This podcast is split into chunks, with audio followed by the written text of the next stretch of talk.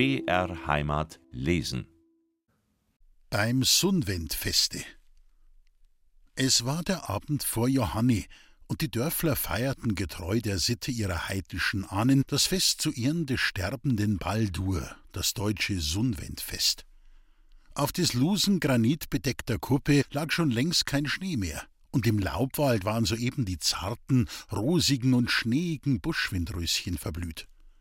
Der Sommer führte jetzt die Herrschaft in Berg und Wald, und sein Regiment war mild und freundlich.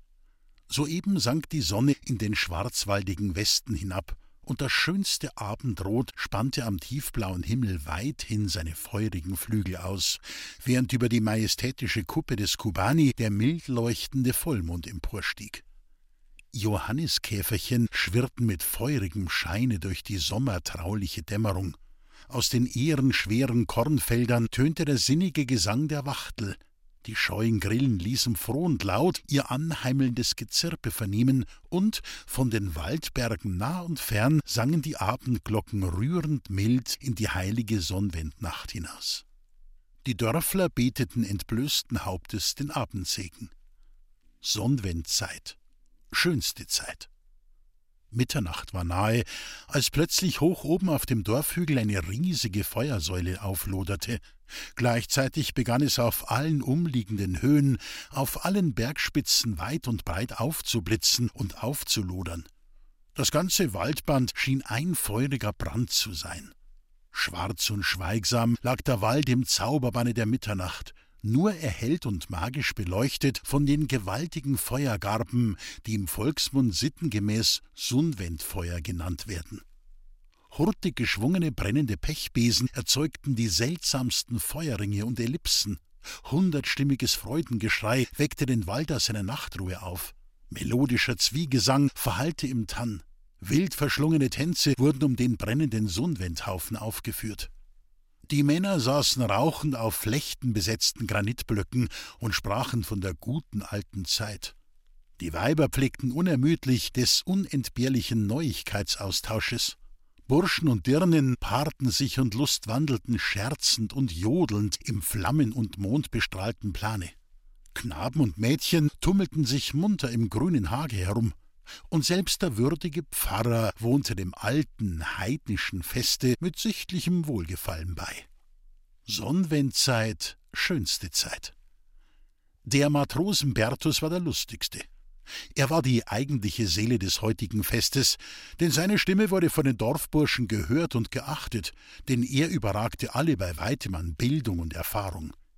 Vier Jahre lang hatte er sich bei der kaiserlichen Marine als Matrose in der weiten, wässerigen Welt herumgeschlagen. In Pola hatte er während des Wachestehens in stiller Geisterstunde den Teufel durchbohrt, wie er aus Ehrenwort versicherte. In der Meerenge von Gibraltar rang er mit den salzigen, gierigen Wellen um sein teures Leben. In Tunis bestand er mit einem glutvollen Negermädchen ein köstliches Liebesabenteuer. In Smyrna schlug er einen Pascha, in Marokko kämpfte er mit einem Tuareg und in New York hatte er durchbrennen und eine millionsreiche Dollarswitwe heiraten können, wenn er sich den Spaß hätte machen wollen. Allein ihm stand der Sinn nach der schönen deutschen Waldheimat und nach seiner weißköpfigen Else, des Försters holder Tochter. Und so kam er vor einem Jahre auf bleibenden Urlaub nach Hause. Heute saß er mit Else, seinen rechten Arm um ihren Nacken geschlungen, unter einer breitästigen Steinbuche und ließ seinen Gesang ertönen. Und des Waldesleben, des hat uns Gott gegeben. Holli holla ho. Wir da Vogelsinger und die Lämmerspringer, holli holla ho. Wir da Blärmal blühen und die Bamsirieren, holli holla ho. Schöneres kann's nit geben als des Waldesleben. Holli, holla ho. Herz am Rosenplatzerl, mei Herz tausigs Schatzerl, Holli, holla ho. Und möcht beim Waldesrauschen mit Korm Kine tauschen, Holli, holla ho, Holli ho.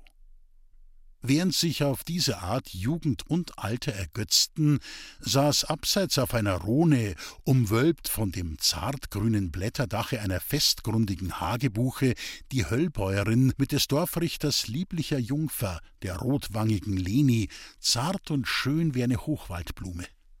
Beide schauten mit stiller Wehmut in die traumselige Mondnacht hinaus, und hin und wieder entrang sich ein schwerer Seufzer der grambedrückten Brust. Lenis Augen umflorten sich mit feuchtem Schimmer, als sie des Matrosen Bertus freudvollen Gesang vernahm, und Tränen benetzten ihre Wangen, während die anderen sich im Rauschen den Jubel des Lebens freuten. Dieser Bertus! Wie glücklich war er bei den Soldaten, und welch tragisches Geschick ward ihrem Steffel, dem Erben des Höllhofes, bestimmt. Mit Bertus wurde er zu den Matrosen assentiert, und beide rückten wohlgemut nach Pola ein. In den Wogen des Ägäischen Meeres, nahe an der Küste von Anatolien, verschwand er spurlos und ward nicht mehr zu finden. Das Schiff flog pfeilschnell weiter, währenddessen der arme Steffel um sein Leben rang. Von Seite der politischen Behörde langte bald darauf an die Höllbäuerin die Nachricht von dem Tode ihres einzigen Sohnes ein und als der Bertus nach Hause kam, bestätigte er die amtliche Anzeige. Die Höllbäuerin weinte sich beinahe die freundlich blauen Augen blind, und Leni war vor Schmerz um den Verlust ihres Geliebten dem Irrsinn nahe. Lange Zeit lag sie auf der Krankenlage, und als sie endlich genas, blieb ihr eine tiefe Melancholie zurück. Fortan verkehrte sie nur mehr mit der Höllbäuerin, der Erinnerung an ihren Steffel lebend. Heute trat sein Bild lebendiger denn je vor ihre Seele, und leise, kaum hörbar, hauchte sie halb singend, halb flüsternd die Weise vor sich hin. Mei Birberl ist gestorben, o oh je, mei Herzal verblurrt, o oh weh, mei Freud ist dahin, weil verlassen ich bin. Die Höllbäuerin vernahm diese Melodie, und im tröstenden Tone sprach sie Musst dir das Lord aus dem Herzen schlagen, Lenerl. Was einmal geschehen ist, können wir nimmer anders machen. Vergiss den Steffel, bet für sein arme sei täglicher Vater unser und nimm den Respizienten, hast ein gutes Brot bei ihm. Das gute Weib wollte trösten und war selbst so sehr des Trostes bedürftig, denn helle Tränen rollten nach diesen Worten aus ihren freundlichen Augen. Leni aber sprang vom Sitz empor, indem sie leidenschaftlich ausrief: Beim heiligen Sonnwendfeier schwör is, lieber den Tod, als meinem Steffel die drei brechen. Basel, kein solches Wort mehr. In diesem Moment kreiste eine glänzende Sternschnuppe durch das lautlose Universum, indes der Sonnwendhaufen in hellen Flammen stand und die brennenden Pechbesen flogen. Wenn bei meinem Steffel wär, wünschte Leni beim Sternnorreitschen, und kaum war dieser Wunsch ausgesprochen, so entstand unter der Dorfjugend eine seltsame Bewegung. Gleichzeitig erklang von der Landstraße aus dem nahen Fichtenwald eine helle Burschenstimme, welche die Weise sang Dort droben auf'm Schrot steht der Teufel und der Tod. Die passen auf mi, aber i geh nit hi. Und ein übermütiger Jauchzer folgte dem ebenso übermütigen Liede. Dann klang es wieder. Mei Dirndl, da bin ich. Jetzt bleib ich bei dir. Jetzt wirst du mei Weiberl. Kein Mensch nimmt die mir. Und aus hundert Kehlen schallte es jetzt durch die Sonnwendnacht. Der Steffel geht um, bet's für sei Seligkeit. Die Höllbäuerin und die Leni erkannten nur zu gut Steffels Stimme. Sie fingen an, heftig zu zittern und zu weinen. Oh Gott, er regiert. Er ist in einer Todsünd aus der Welt gegangen. Jetzt hat sein Geist keine Ruhe. An ist mit dem leibhaftigen Teifi vom Pulverturm im Pola aufgenommen, prahlte jetzt der Matrosenbertus. So werde er mit dem Steffel fertig werden. Und kecken Schrittes eilte er dem Walde zu. Angespornt durch diese Verwegenheit, eilte bald die ganze männliche Jugend waldwärts, um den Bertus zu schützen, wenn es auf was ankommen sollte. Da geschah etwas Wunderbares.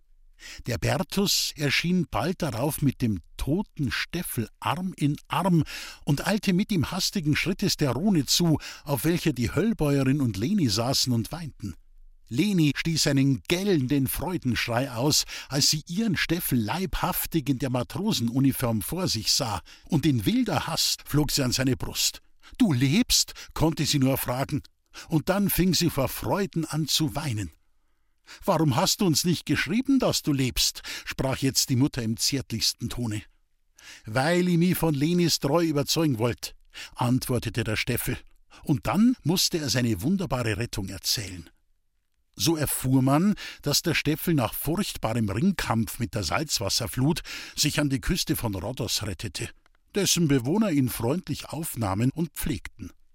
Von hier aus brachte ihn ein griechisches Schiff nach Athen, von wo aus er den Weg über Nordgriechenland, Albanien und Montenegro, denn bei Geld war er immer, nach Dalmatien einschlug, bis er endlich nach mannigfachen Gefahren Pola erreichte, wo er für seinen wackeren Patriotismus mit einer Belohnung auf Urlaub geschickt wurde. Alles lauschte gespannt dieser Darlegung und drückte seine Bewunderung über solch beispiellosen Mut aus. Währenddessen bemächtigten sich die Flammen des Kini, eines aus dem Sonnwendhaufen hoch aufragenden Tennlings, und züngelten prasselnd himmelwärts. Endlich fiel der König, der Haufen stürzte mit großem Geräusch zusammen, die Flammen erloschen, und nur eine Rauchsäule stieg jetzt empor zum treuen Sternenhirt, dem silbernen Mond. Die Dorfuhr schlug die dritte Morgenstunde. Von Osten her strich jetzt ein kühles Lüftchen. Die Burschen und Mädchen paarten sich und wandelten heimzu. Steffel führte seine Mutter und seine Leni. Und als die Land- oder Kaiserkirchweih ins Land zog, gab es im Dorf eine große Doppelhochzeit. Die beiden Matrosen führten ihre lieblichen Dirnen zum Brautaltare. Das ganze Dorf war zu diesem Feste geladen, denn der Steffel sagte, hätt mir's nicht, so tät mir's nicht und er bewies es den Dörflern mehr als genügend, dass er's hatte. Wie der Postjogel Fensterln ging. Schön ist es Nordlands Winternacht, heißt es in irgendeinem Gedichte, und jedes warme Gemüt, jede für das poesievolle Stillleben am häuslichen Herde empfängliche Seele jede kindlich angelegte Natur wird und muss ihre innige, herzerquickende Freude an der goldfunkelnden, ätherreinen, frostigen Winternacht finden.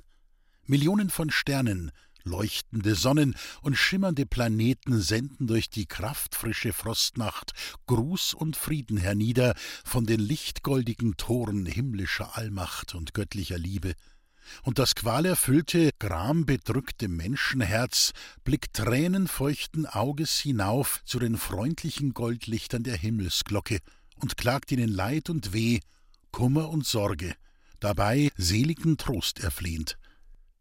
Und wie wunderbar schön und gottvoll ist nicht der mondverklärte goldsternige Wintermorgen.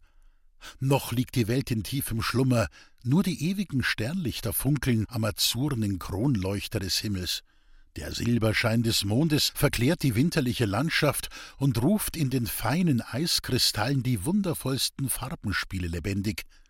Die munteren Hähne lassen einen herzhaften Ruf nach dem andern durch das heilige Morgengrauen erschallen.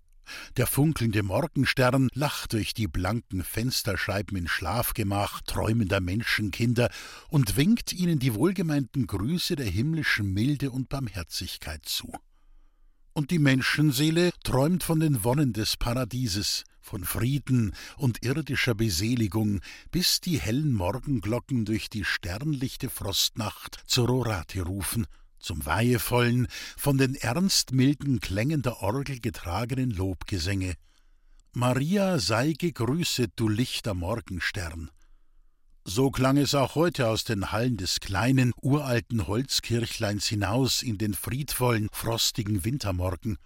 Und die ernsten Tannen und Fichten des das schlichte Dörfchen umrahmenden Auwaldes rauschten leise zu den weichen Orgelklängen und glockenreinen Singstimmen der Waldler. Gestern war der reiche, geldstolze Aumüller beim Pfarrer und bezahlte eine rorate Segensmesse auf eine gute Meinung. Wiewohl er im Besitze einer schönen, einträglichen Mühle, einer ertragfähigen Wirtschaft und einer rosig blühenden Tochter war, so fühlte er sich dennoch nicht ganz glücklich. Es fehlte ihm etwas, das ihm weder Geld noch Kind ersetzen konnte, nämlich das Weib. Vor fünf Jahren war ihm seine treue Ehegattin davongegangen. Der Grabhügel da draußen, auf dem stillen das Kirchlein umschließenden Friedhof, welchen das kostbarste Kreuz ziert, birgt ihre sterbliche Hülle.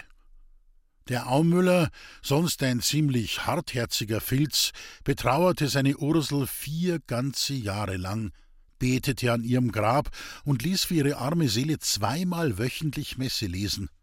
Er hatte es ja, der geldstolze Aumüller. Warum sollte er mit dem schweren, klirrenden Silber nicht seiner besseren Hälfte Seligkeit erkaufen? Aber im letzten Jahre war es anders geworden. Er wurde heiratslustig, und ein Witwer, der sich einmal auf Freiersfüßen bewegt, ist ärger als der glutvollste Bursche. Der Aumüller hatte sich bei der letzten Dorfmusik am Landkirchweihsonntage eine dralle Dirne, die Traudel, ausersehen und beim Katreintanz aufgezwickt. Sie war ein fesches, gestelltes Mädel, wie er Fingerschnalzen sagte, und es war ihm ein leichtes, das arme, dienende Ding zu gewinnen, denn welche Magd wollte nicht gerne Aumüllerin werden? Aber gar so leicht sollte denn doch nicht gehochzeitet werden. Einen Widerstand galt es zu besiegen, und dieser kam von keiner geringeren Seite als von der schmucken Rosel, des Aumüllers reizendem Töchterlein. So oft der heiratslustige Witwer mit seinem Anliegen hervorrückte, bekam er von der Müllersmaid die Lektion derart gelesen, dass er sich für einige Tage grollend in sein Dachstübchen zurückzog. Wer sollte es auch dem stolzen Müllerkind zumuten, der erstbesten hergelaufenen Dirne einmal kindlichen Gehorsam zu schulden? So etwas ging über alle Begriffe hinaus. Natürlich. So verfiel der pfiffige Aumüller eines Tages auf den gewiss löblichen Gedanken, mit seinem energischen Kinde in Ausgleichsverhandlungen einzugehen. Hör mal, Rosel, begann er an einem stürmischen Winterabend, als die Jungfer am warmen Herd den schimmernden Flak spann. Ich mach dir heute einen Vorschlag. Du bist jetzt zwanzig Jahre alt. Wär's zeitig zum Heiraten, denk ich. Was meinst denn du dazu? Die Rosel hob das blonde Köpfchen auf und sah den neugierig spähenden Vater prüfenden Blickes an. Möcht mich heut der Vater schon gern aus dem Haus haben, meinte sie nicht ganz unrichtig. Des just nicht, meinte der Alte etwas verlegen, aber des is gewiss. Den gehört zum Hahn und's Mäudel zum Burm. So will's Gott, Vater. Hast übrigens höchste Zeit, sonst bleibst am End noch übrig. Rosel lachte. Des nicht, Vater. Mei Bur is mir gewiss. Was? Du hättst schon ein Glück geschenkt, du verdunnerte Hex, du. Red, red? fragte der freudig überraschte Müller. Ja, Vater, so ist's und nicht anders, kicherte Rosel. Und darf man wissen, wem? Dem Postjogel. Auf sprang da der geldstolze Aumüller. Mit der breiten, schwieligen Hand schlug er in den eichernen Tisch hinein, dass das Lämpchen tanzte, und zu schreien begann er: Start auf der Steh mit dem Bädelburm, da draus wird nix. Der Lecker kommt nicht auf Aumüll, soll nur fein bei seiner Schind mehr bleiben. Basta und Amen.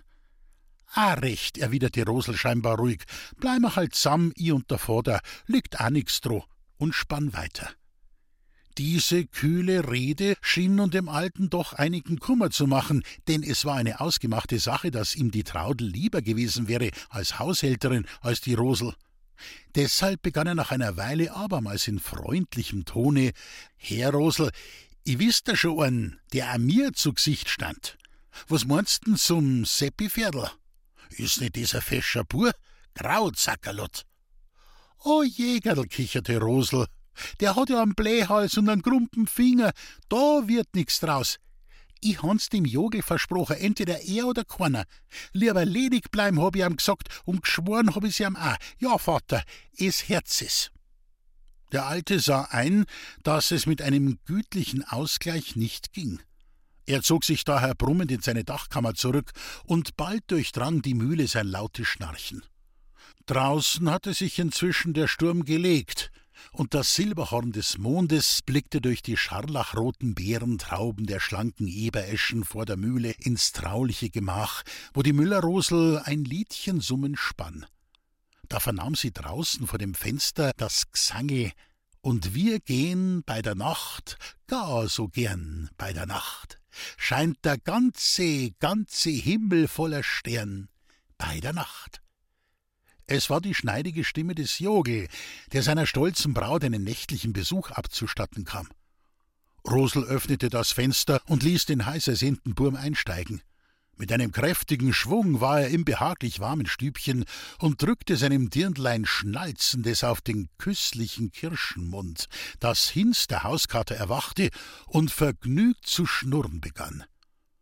Und als sie dann so liebeselig auf der grünen Ofenbank vor dem geräumigen Kamin kosend und plaudernd saßen, erzählte Rosel mit Tränen im Auge den heutigen Auftritt mit ihrem Vater und bat den Jogel nachzudenken, wie sich der harte Sinn des Aumüllers erweichen ließe. Jogel, ein witziger Bursche, kam bald auf einen originellen Einfall. Ich hab's, rief er freudig aus und zog seine Dirne heftiger an sich. Hör, was ich dir sag, so muss gemacht werden. Du verlangst von deinem Vater eine Stütze in der Wirtschaft als eine Dirn und schlägst ihm die Traudel vor. Da wird er gewiss Feuer und Flammen werden. Ist nun die Traudler mal im Haus, so wird's dir ein leichtes sein, ihr Vertrauen zu gewinnen. Dann wird sie in unserem Plan eingeweiht. Und, was meinst dazu? Ich geh ein paar Mal zu der Traudel. Fensterln, du verrätst mich heimlich dem Vater, er erwischt mich, und der Teufel mirst nicht kohlschwarz sei, wenn dein Alter nicht über die Ohren eifersüchtig wird. Ich werd ihm erklären, weil ich die Rosel nicht kriegen kann, so versuch ich's mit der Traudel. Und er wird sich die Traudel sichern und mir die Rosel abtreten. Was sagst dazu, mein lieber Schatz? Und Rosel sah ihren Jogel mit unendlicher Liebe an und billigte seinen Plan.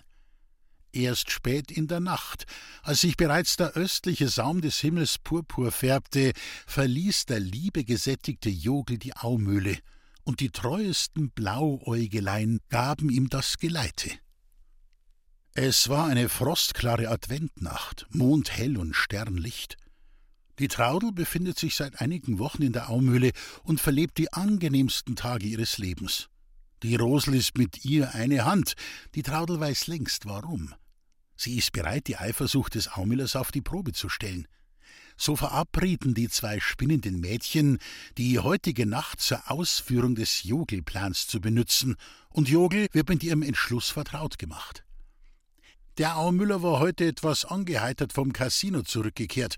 Mit dem Jager hatte er einen Streit gehabt, und weil ihm dieser den dummen Bauer auf den Kopf geworfen, so nahm er nicht im mindesten Anstand, dem Weidmann den steinernen Mastkrug zurückzuwerfen, so dass er bluttriefend nach Hause getragen werden musste. Triumphierend kam er in seiner Mühle an und meinte großmäulig zu seiner Rosel: Heut war ich der Andreas Hofer, hab den Franzos erschlagen.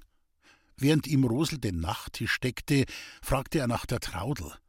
Die schlaft schon längst in ihrer Kammer, bekam er zur Antwort. Wohl recht mirt die Traudel, bekümmerte er sich.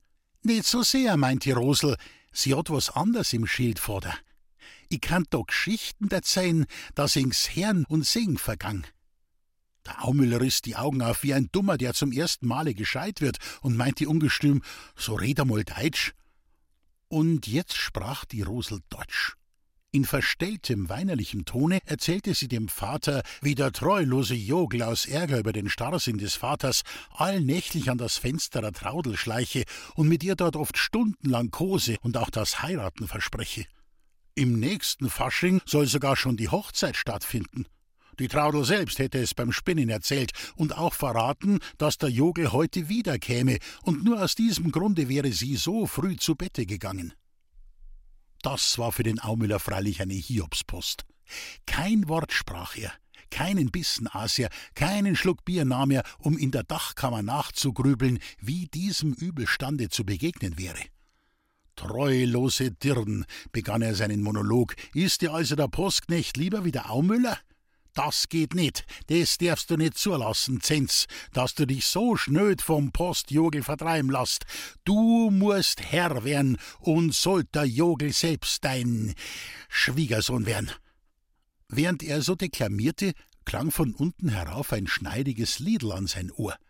Traudel, erbarm dich mein, lass mi beim Fenster hinein. Draust ist so kalt der Schnee, tut mir so weh und dann gab es einen Jauchzer, dass es im Auwald laut widerhallte. Der Müller geriet in fieberhafte Aufregung. Leise schlich er sich hinunter, den knotigen Stock schwanger in der zuckenden Rechten, und gerade kam er dazu, wie der Jogel am offenen Fenster der Traudel stand und heimlich mit der Dirn flüsterte.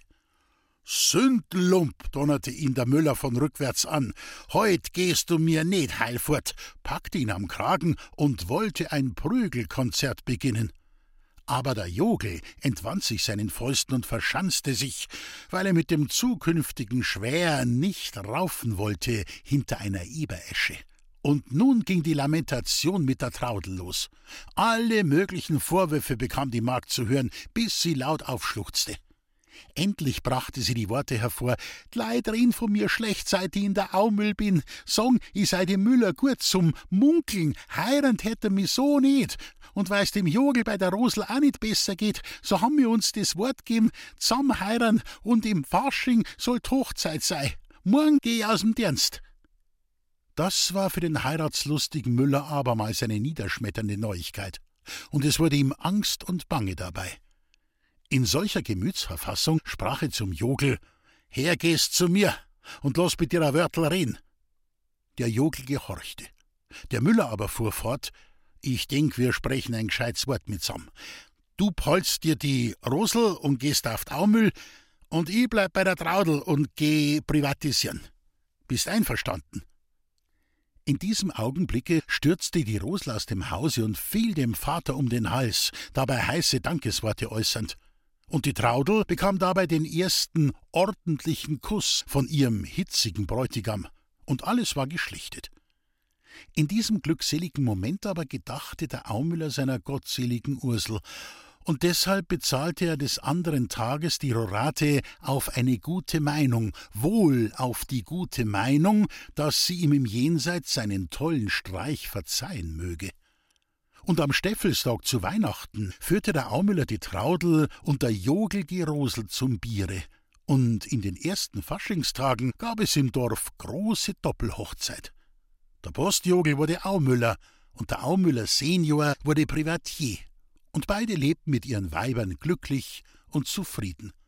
Erst als dem Jogel der erste Prinz geboren wurde, erfuhr der Schwäher den wahren Sachverhalt der Tatsachen der ihn auch weidlich lachen machte.